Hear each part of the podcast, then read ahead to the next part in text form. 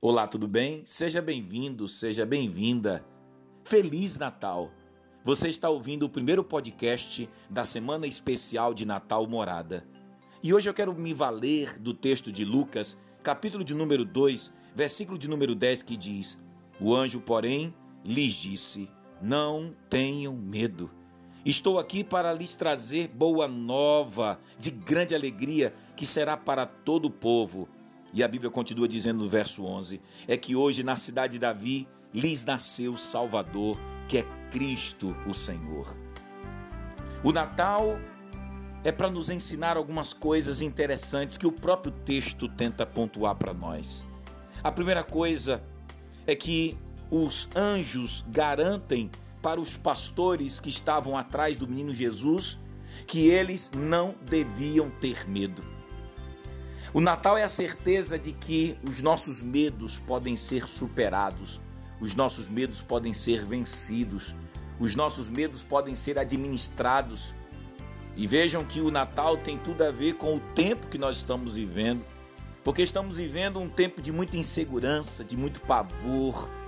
Tem muita gente assustada, tem muita gente preocupada com o futuro. Provavelmente você, nesses últimos dias, tem se sentido amedrontado por alguma coisa que está sendo provocada por esse contexto marcado pela insegurança e pela instabilidade. E é nessa hora que você precisa ter cuidado, porque se o medo ele dominar seu coração, o medo ele pode te paralisar, o medo ele pode roubar a sua paz, o medo pode enfraquecer e drenar suas energias, o medo pode fazer você desistir de viver. E quando o medo chega, a gente precisa ouvir essa palavra que os anjos compartilharam com os pastores: não tenham medo. Por que a gente não pode ter medo? Aliás, por que, que a gente não deve ter medo?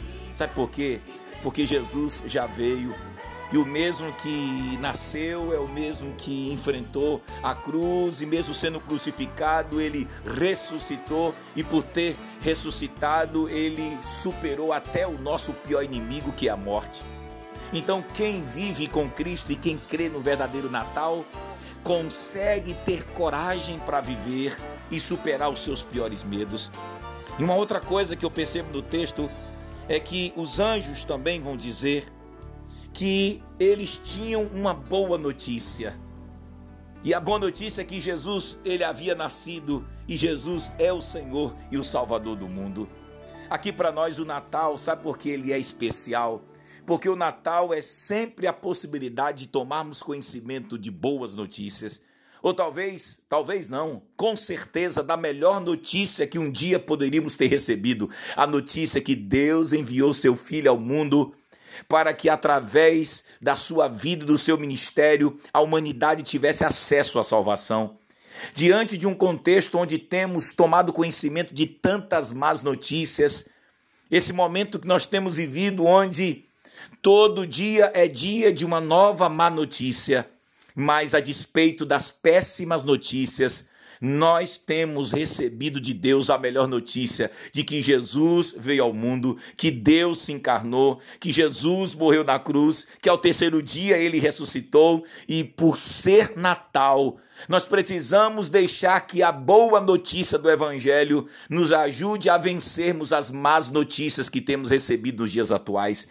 E o que eu mais gosto no finalzinho do texto é que o texto diz o seguinte: é que essa boa notícia é uma notícia de alegria para todo o povo. Ou seja, quando Jesus veio ao mundo, ele não veio alegrar apenas um grupo seleto. Jesus não veio para um grupo especial. Jesus não veio para alguns religiosos. Jesus veio para trazer alegria para todos os povos, para todas as nações, para todas as culturas.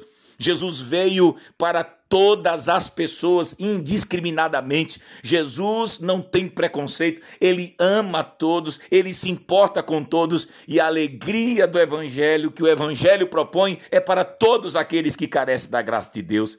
Então, feliz Natal, que você supere os seus medos por crer em Jesus, que você acredite que a melhor notícia é a notícia da vinda do Messias e essa notícia combate as más notícias e que você creia que você também faz parte desse projeto salvífico, dessa, dessa, desse empreendimento de Deus de resgatar a humanidade e você faz parte desse time. Então que Deus te abençoe. Feliz Natal e até o próximo podcast. Um abraço.